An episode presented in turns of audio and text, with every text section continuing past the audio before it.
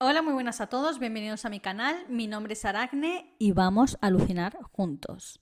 En el vídeo de hoy repasaremos el caso de la familia Ovel, que fue un crimen ocurrido en Galicia y además es muy importante dentro de la criminología española porque el perpetrador de este crimen, que fue David Ovel, fue el primer condenado a la pena permanente revisable aquí en España, que está vigente desde 2017. Imaginaos cómo de grave fue este caso para que se convirtiera en el primer eh, condenado por esta pena que es sin duda la más larga y la más dura dentro de nuestro pues, sistema penal. ¿no? Os aviso que es un caso bastante duro. Estamos hablando de menores. Las víctimas son dos menores de 9 y 4 años. Y la forma que tuvo este hombre de acabar con sus vidas es... Yo pocas veces he visto nada igual. ya os lo digo. Me sorprende que este caso no sea más conocido. Hay otros casos de violencia vicaria que son más conocidos, como por, por ejemplo el caso Breton, que es horrible, pero es que este caso es es que es demencial, es que ya eh, supera todas mis expectativas. Pero bueno.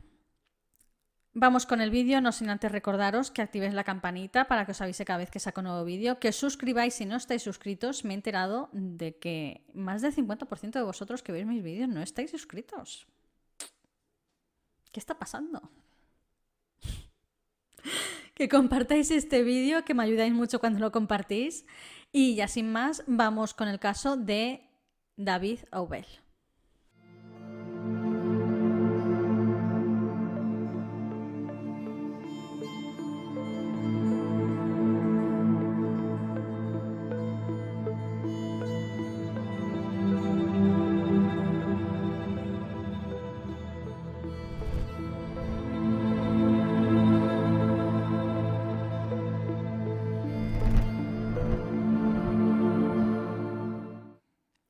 La familia Oubel estaba formada por cuatro miembros. El padre era David Oubel, su mujer con la que llevaba 15 años casados era Rocío Vieites y Jun Vieites. Estos gallegos y sus apellidos.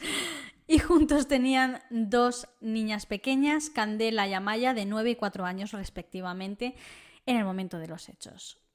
Juntos residían en San Martiños de Laxe, que es una aldea de Moraña de Galicia, en Galicia. Para los latinos, eh, Galicia está situado en el norte de España. Rocío había tenido eh, varias broncas y problemas con su propia familia, ya que ellos no aceptaban pues, este casamiento, esta relación con, con su marido David. No les gustaba. Y entonces ella había roto lazos con su propia familia debido a estas broncas y, a esta situación, ¿no? Pero bueno, seguían juntos. Sorprendentemente, en 2013 David rompe el matrimonio de una manera muy abrupta y es que le confiesa a Rocío que es homosexual y que está manteniendo una relación eh, pues con otro hombre que es dentista y trabaja en Lugo, vive y trabaja en Lugo y por lo tanto la lleva engañando pues bastante, bastante, bastante tiempo. Rocío no se toma nada bien esta noticia, como es eh, lógico, y desde un problema, bueno, ellos se divorcian, obviamente, y desde un, problema tendrán, pues, eh, desde un principio digo, tendrán problemas serios con el tema de la custodia de las niñas. Y es que eh, a partir de ese momento Rocío y David empezarían a llevarse un poco bastante a matar. O sea, no se, no se soportaban, siempre que se veían o hablaban de algo relacionado con las niñas, que era bastante a menudo, ¿no? aunque estés separado, tienes dos niñas en común. Entonces eh, terminaban discutiendo. Eh, en fin, era algo, una situación bastante difícil, ¿no? De cara a las niñas y, y de cara a la situación en sí, era bastante, bastante difícil. Tras el divorcio, David dio un giro de 180 grados, o sea, cambió totalmente su vida. Y es que empezó a cambiar de amistades, eh, ya no mantenía las mismas amistades que mantenía con su mm, exmujer Rocío, eh, otros, otros matrimonios y tal, pues cortó relaciones con, con, esos otros matrimonios y con esos amigos y empezó pues a practicar también nuevas aficiones. Una de estas aficiones fue la crianza y el entrenamiento de perros para la alta competición, hasta el punto de que él mismo eh, empezó a formar parte del jurado de este tipo de competiciones caninas, ¿no? También empezó a relacionarse pues, con gente de su comunidad LGTBI y lo raro es que dejara a sus amigos de antes, ¿no? Que no está mal que se relacione con, gente de la comunidad LGTBI una vez que ha salido del armario y demás, ¿no? Pero, pero lo que sí es raro es que corte con sus amistades de antes cuando desde un principio no parecía que hubiera ningún problema por parte de sus amistades. No, no, el problema lo tenía más que nada él hacia ellos. Ellos no lo veían como algo malo, ¿no? Es una persona que se ha enamorado de otra persona y se ha acabado un matrimonio, punto, fin, ya está. Pero no tenía ningún problema con que él eh, fuera homosexual, repito. Pero él, sin embargo, fue como, ya está, o sea, no tengo nada que ver contigo porque yo, yo salía con vosotros porque estaba con mi mujer, o sea, no me interesáis más allá de eso. Y eso fue lo raro realmente. Pero bueno, Rocío, por su parte, trabajaba desde casa como traductora para la Seguridad Social. Él tenía una inmobiliaria con una prima suya y bueno, y así estaban en el momento de los hechos. Como he dicho antes, aunque ellos dos no se soportaban, no se tragaban, tenían una relación horrible, eh, mantenían una custodia compartida de las dos niñas y es que cada 15 días, o sea, durante 15 días cada progenitor le correspondía pues el cuidado y la crianza de las niñas, ¿no? Se les iban turnando, que suene muy mal la palabra, cada 15 días, ¿no? Pero bueno, en numerosas ocasiones habían discutido entre ellos dos referente a la crianza de las niñas, ¿no? Eh, habían vivido juntos 15 años y de repente les parecía mal la manera en la que tenían cada uno, el uno del otro, de cómo educar y de cómo criar a sus hijas. Pero bueno. En más de una ocasión, y aquí es donde se empiezan a torcer bastante, bastante las cosas, hasta, hasta aquí, todo lo que he dicho eh, me parece dentro de la normalidad, ¿no? Una persona que resulta que es homosexual y que finalmente se ha decidido a salir del armario y, confesarle a su, a su mujer y demás, tienen un divorcio y pues tienen ciertos problemas dentro de, de, este divorcio y de la custodia compartida de los niños. No es nada raro, lo vemos todos los días. Pero a partir de aquí, lo que voy a contar a continuación sí que me hace activar lo que es todas las alarmas de red flag, bandera roja y, tela marinera. En más de una ocasión, David había amenazado verbalmente a Rocío e incluso en una ocasión la cogió del cuello y la agredió físicamente. Cuando digo que la había amenazado es que la había amenazado mm, de muerte a ella y en muchas ocasiones también hacía referencia a la integridad física de las niñas. Es decir, que no solo la amenazaba a ella de te voy a matar, tal, no, no, no, que también amenazaba a las niñas, o sea, la integridad de las niñas. El mal, temperamento de David, madre mía, eh, lengua de trapo, ¿eh? El mal temperamento de David no solo saltaba contra su esposa, sino que también saltó contra otras personas, como por ejemplo en una ocasión que fue muy comentada en el pueblo, al final es un pueblo muy pequeño, una aldea, y es que estaba en el centro médico y fue allí para pedirle una baja eh, laboral a la médico de cabecera y esta pues por cualquier cosa que no, no vería correcto se negó a darle la baja laboral y él se enfadó tanto que se agarró y la terminó pues agarrando del cuello fuertemente, estampándola. Eh, la gente que había allí, los compañeros de la doctora e incluso otros pacientes tuvieron que intervenir en, esta situación para que no terminara haciéndole más daño. Y bueno, finalmente sería tan grave la situación que la doctora decidió presentar pues, una denuncia contra, contra David. Pero es que además esto no queda aquí.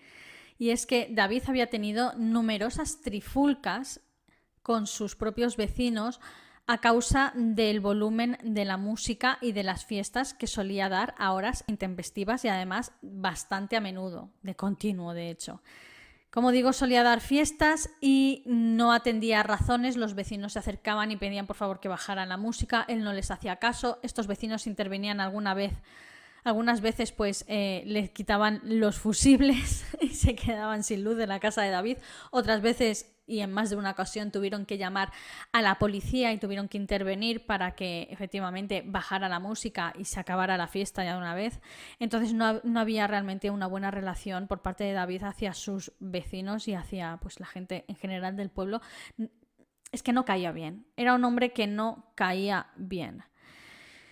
Pero en fin.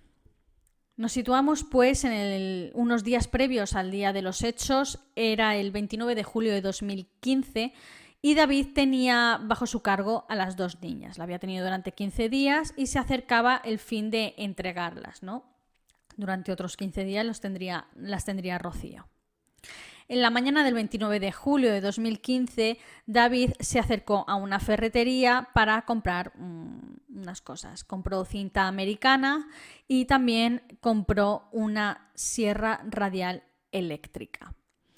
E incluso realizando esta compra llegó a bromear con el, con el ferretero, ¿no? Le dijo, ¿esta sierra es capaz de cortar huesos?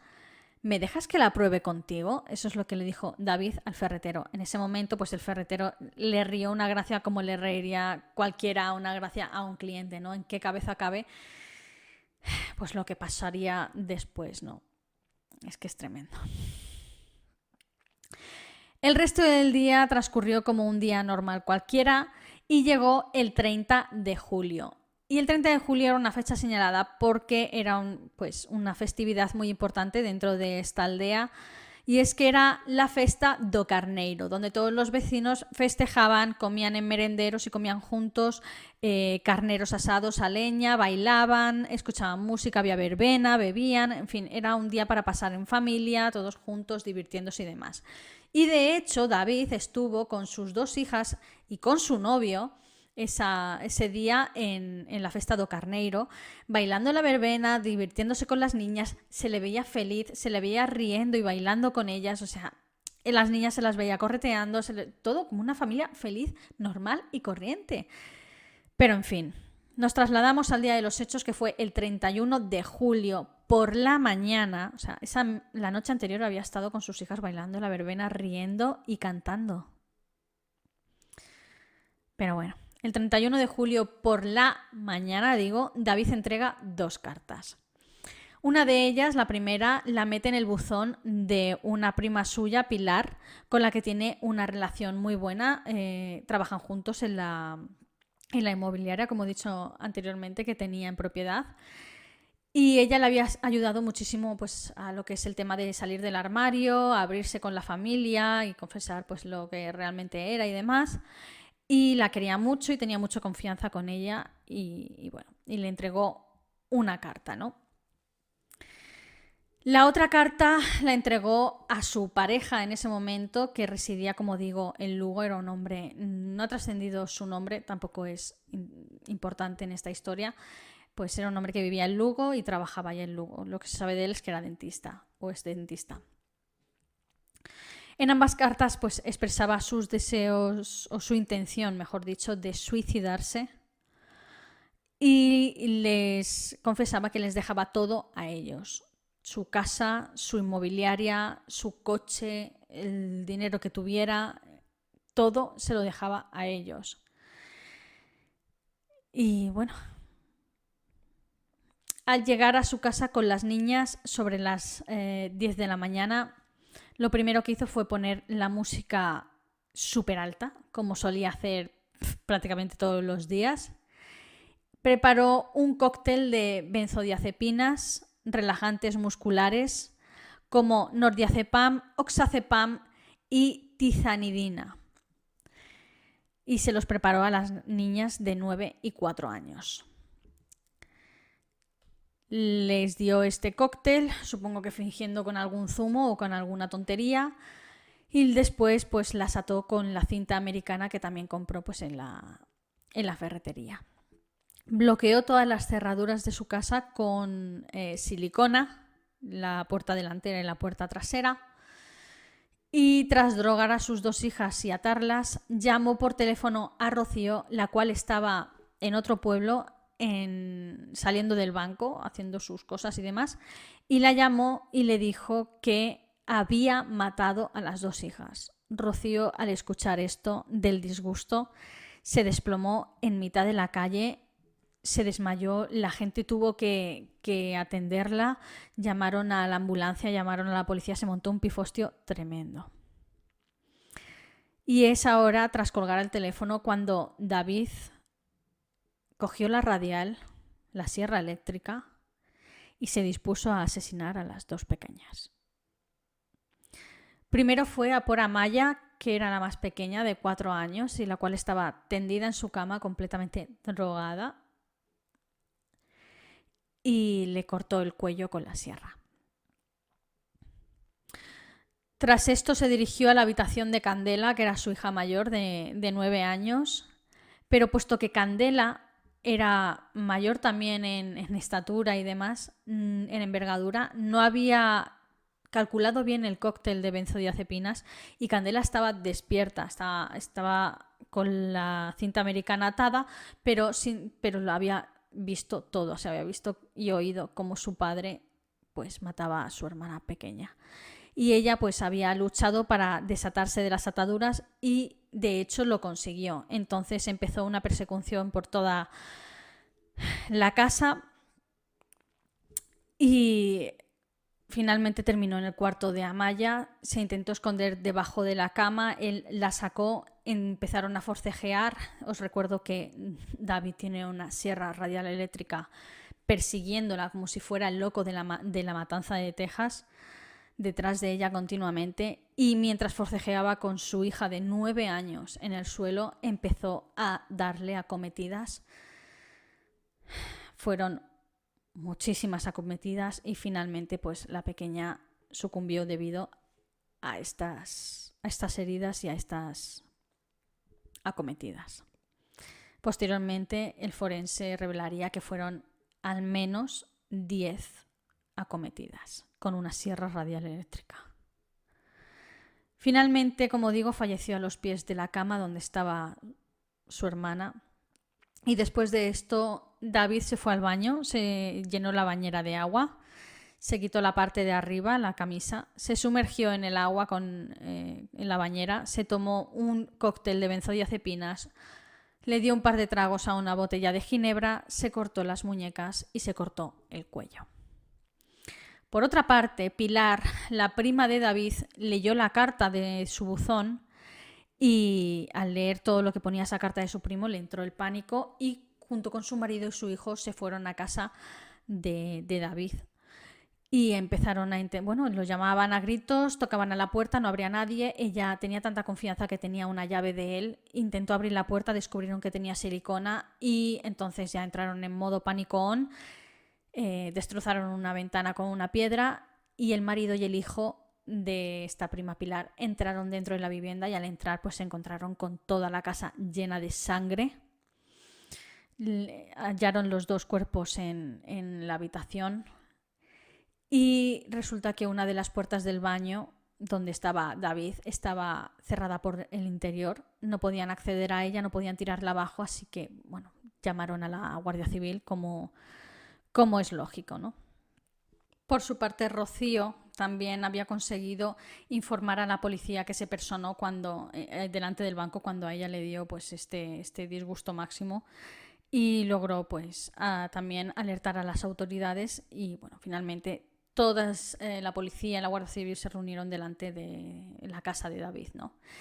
Entonces, cuando se acercaron a la escena del crimen, la Guardia Civil echaron la puerta abajo del baño y dentro encontraron a David en la bañera semi-inconsciente, no estaba muerto, y fue trasladado al hospital para realizarle un lavado de estómago y tratarle las, las heridas que se había autoinfligido. Una vez en el hospital certificaron que todas las heridas que tenía eh, eran superficiales y que el cóctel de pastillas también había sido insuficiente, hasta el punto de que esa misma tarde fue dado de alta. es que es increíble.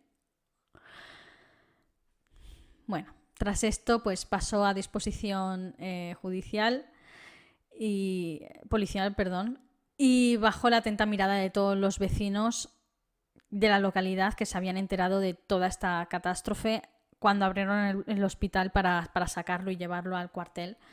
Eh, se le echaron encima a grito de asesino, asesino. Y bueno, fue un dramón tremendo para todo el pueblo, la verdad. Una vez en el interrogatorio, lo primero que le dijo a la policía, y cito textualmente, fue, atención frase, ¿eh? ¿a quién tengo que matar para conseguir un cigarrillo? O sea, es que estoy sin palabras, os lo juro. ¿Cómo, cómo de... mm, es que no sé si es porque no está en contacto con la realidad, porque está en shock o porque realmente le importa una, una mierda lo que acaba de hacer realmente. O sea, más adelante obtendremos respuestas y, y veréis la realidad de todo este asunto, ¿no?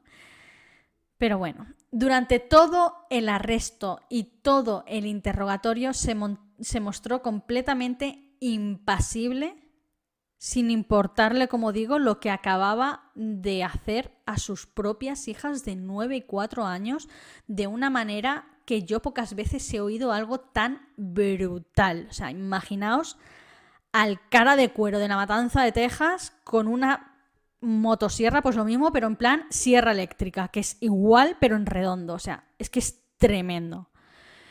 El 17 de julio de 2017, casi dos años después del arresto y del crimen, empezó el juicio contra David Ovel. Los expertos que analizaron a David, porque obviamente tras algo así tienen que analizarle para ver si puede ser juzgado penalmente, bueno, pues ellos certificaron que era un psicópata, narcisista, que además planeó los asesinatos con alevosía y premeditación, con la única intención de amargarle la vida a su exmujer, cosa que, por desgracia, consiguió.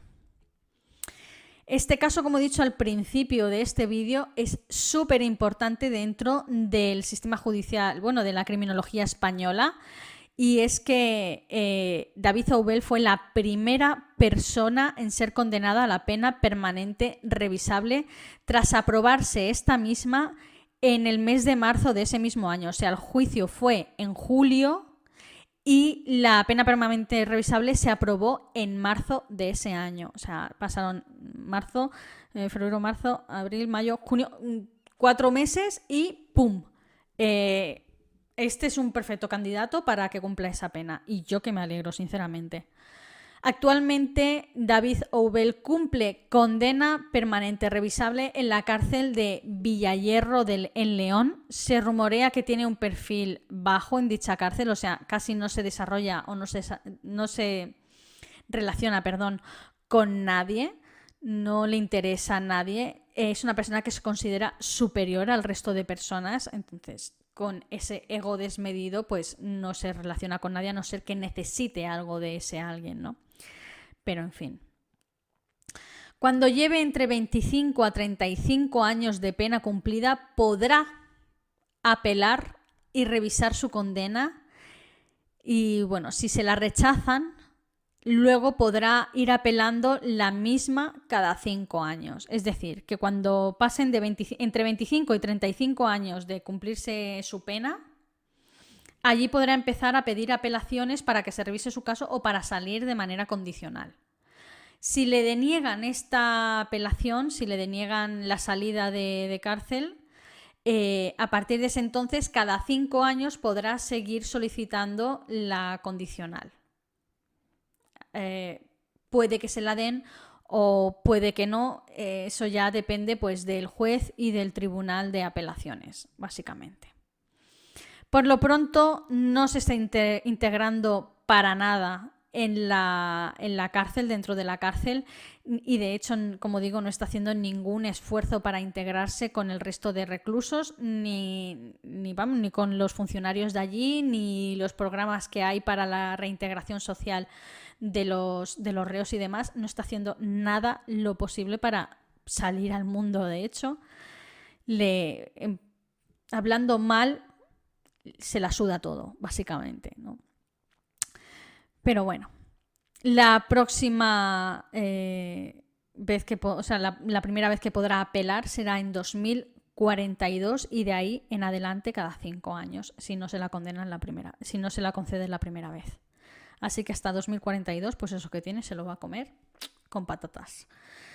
Y hasta aquí el triste caso de David Oubel, el asesino de la Sierra Radial, como queráis llamarlo.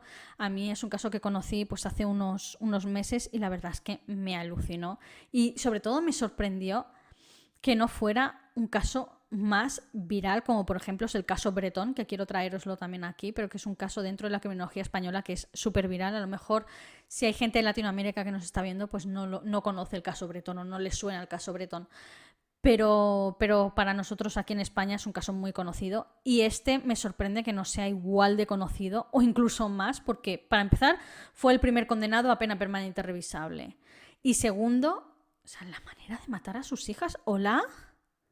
Es que hay algo que acojone más que ver a un loco venir y que además ese loco que ves venir con una sierra radial en la mano sea tu propio padre. Es que es horroroso. Bueno, una por lo menos no se enteró, pero la, la mayor, Candela, es que me parece enfermizo. Lo que debió pasar esa, esa pequeña niña es que no, no tiene ni nombre. Y todo para vengarte, bueno, vengarte no, porque ¿qué le hizo su ex? todo para amargarle la vida a, a, su, a su exmujer. Pero en fin. Espero realmente que nunca le concedan la condicional. No porque se lo merezca, que se lo merece, sino porque una persona así no puede estar en la calle, o sea, ni de, ni de broma, vaya. Pero en fin. Hasta aquí el vídeo de hoy, espero que os haya gustado dentro de lo que cabe. Eh, si os ha gustado o por lo menos si os ha parecido interesante, dadle me gusta, suscribiros si no lo estoy, si no lo estáis y compartir este vídeo. Tengo la lengua de trapo ahora, es que no sé qué decir. Eh, de verdad, este, este caso me, me desconcierta un montón. Compartid este vídeo si os ha gustado, activa la campanita que os avisa cada vez que saco nuevo vídeo, ahora sí.